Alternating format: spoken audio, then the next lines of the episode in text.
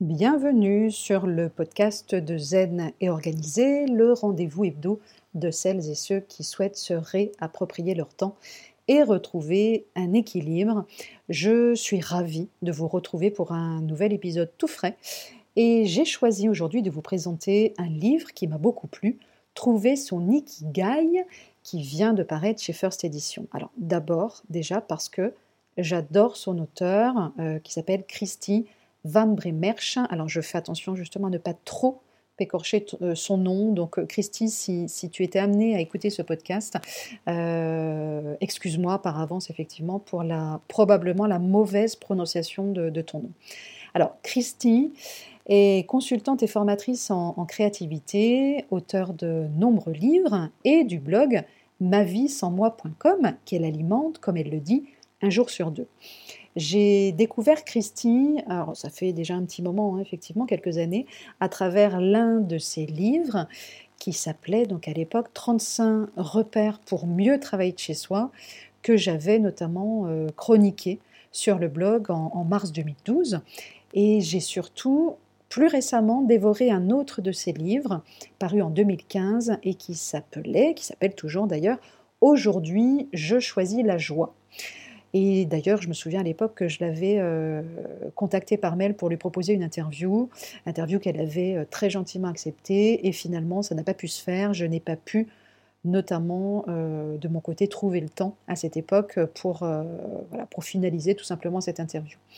Alors, donc je reviens au, au titre du livre dont je vais vous parler aujourd'hui. Trouver son igikai. Euh, l'igikai, alors je, confonds souvent, je dis igikai alors qu'on dit bien ikigai. L'ikigai, c'est le concept à la mode du moment. Euh, le magazine Elle, d'ailleurs, lui consacre deux pages dans son dernier numéro. L'autre magazine, notre magazine In the Moment, euh, qui est le, en gros le, le dernier Feel Good qui vient de sortir en kiosque, lui consacre également un dossier et les livres commencent euh, gentiment à se multiplier dans les rayons, comme ça a été le cas il y a quelques mois avec le Hugues, euh, que l'on écrit H-Y-2-G-E évidemment, et qui incarne le bonheur à la danoise, ou plus récemment le Lagom, que l'on pourrait traduire par le juste équilibre et qui correspond à l'art de vivre à la suédoise. Alors, on a bien compris que les concepts venus d'ailleurs, que ce soit des pays scandinaves ou de la culture nippone, séduisent, voire fascinent, et évidemment boostent les ventes des livres et des magazines qui, s'en font le relais tout simplement. Alors, personnellement, euh, et pour être tout à fait franche avec vous, je n'aime pas trop les effets de mode, ça a plutôt tendance justement à me faire faire marche arrière et surtout à me faire fuir en général très très loin. Il n'empêche, et c'est pour ça que je vous en parle aujourd'hui, j'ai trouvé l'approche de Christie, et, je dirais comme d'habitude, tout à fait intéressante, et c'est vraiment la raison pour laquelle j'ai eu envie de, de vous en parler aujourd'hui. Alors, l'ikigai, c'est un terme japonais, généralement traduit par joie de vivre, ou alors raison d'être, mission de vie. Et c'est ce que l'on pourrait appeler également finalement la raison de se lever le matin notamment pour les habitants d'Okinawa au Japon, célèbres, on le sait, pour leur longévité, leur bonne santé, leur joie de vivre. L'ikigai fait en effet partie des six facteurs qui expliquent la longévité exceptionnelle des habitants d'Okinawa. Alors, juste quelques chiffres rapidement. En 2006, on estimait que les îles d'Okinawa comptaient près de 740 centenaires pour une population d'1,3 million de personnes.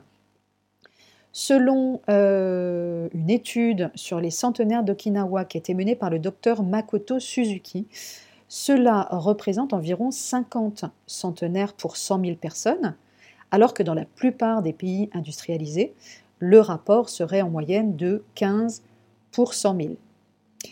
Alors, plus concrètement, l'ikigai est souvent matérialisé par un petit schéma. Euh, j'essaierai effectivement de vous le mettre aussi en illustration, à la croisée de quatre chemins, pour reprendre justement les termes de Christie. Donc à la croisée de, premièrement, ce dont le monde a besoin, ce que vous adorez faire, vos talents et ce pourquoi vous pouvez être payé.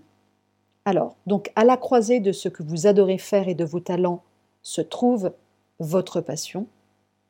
À la croisée de vos talents et de ce pourquoi vous pouvez être payé se situe votre profession.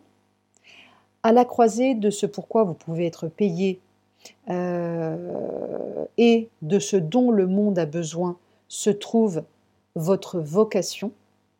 Et enfin, à la croisée de ce dont le monde a besoin et de ce que vous adorez faire se trouve votre mission. Et au centre, au cœur de tout ça, se loge justement en tout petit votre ikigai. Alors ikigai, vraiment décidément j'inverse systématiquement, qui est donc votre raison de vous lever le matin. Mon ikigai à moi, par exemple, parce que bah, je pense l'avoir trouvé depuis quelques années déjà, depuis 2010 plus exactement, c'est, vous le savez euh, désormais, c'est d'accompagner les femmes dans leur quête d'équilibre et de sens, c'est de les mettre en réflexion pour les amener vers des choix plus conscients et plus respectueux, au sens large en fait, hein, de leur écologie personnelle, et surtout de les outiller, de les armer en quelque sorte, même si je, n'aime pas ce terme. Voilà, pour faire face tout simplement au quotidien, en leur transmettant notamment des ressources. Et c'est exactement comme ça, finalement, que je me considère comme une passeuse de ressources, et ce, quel que soit finalement le moyen que j'utilise. Ça peut être le podcast, ça peut être effectivement le blog, les livres, des ateliers, des formations, des conférences, etc. etc.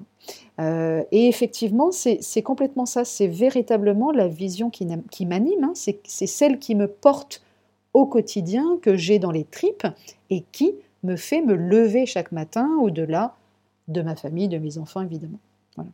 Alors, dans ce livre, Christy nous invite donc à trouver notre ikigai avec de nombreux, euh, il y en a plein, donc je ne peux, pas, peux pas tous les citer évidemment, de nombreux exercices pratiques à la clé, des interviews de personnes, hommes comme femmes, elle, les appelle les inspirateurs, ces inspirateurs et inspiratrices brillants, euh, qui ont justement trouvé leur ikigai. Elle les appelle aussi, euh, et c'est un terme que j'aime beaucoup, les iki gâtés, ceux qui ont trouvé un métier correspondant à leurs compétences, à ce qu'ils aiment faire avec du sens et un revenu qui leur permet de vivre. Mais euh, ce livre s'adresse surtout à trois autres catégories. Alors je vais les, je vais les citer. Les iki fauchés, ceux qui aiment ce qu'ils font, qui le font bien et pour qui ça a du sens, mais qui ne parviennent pas à en vivre.